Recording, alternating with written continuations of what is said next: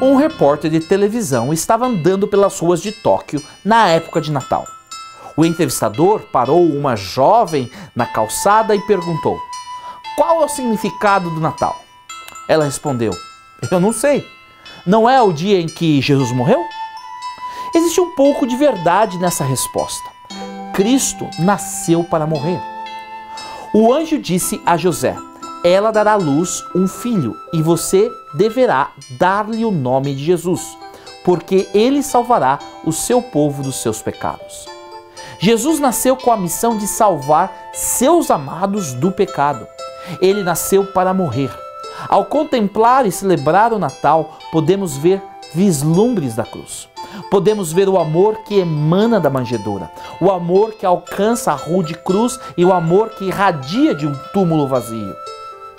O Natal é a declaração de amor de Deus para você e para mim. Então, durante esta temporada, esta época, não se esqueça, você é amado, você é amada.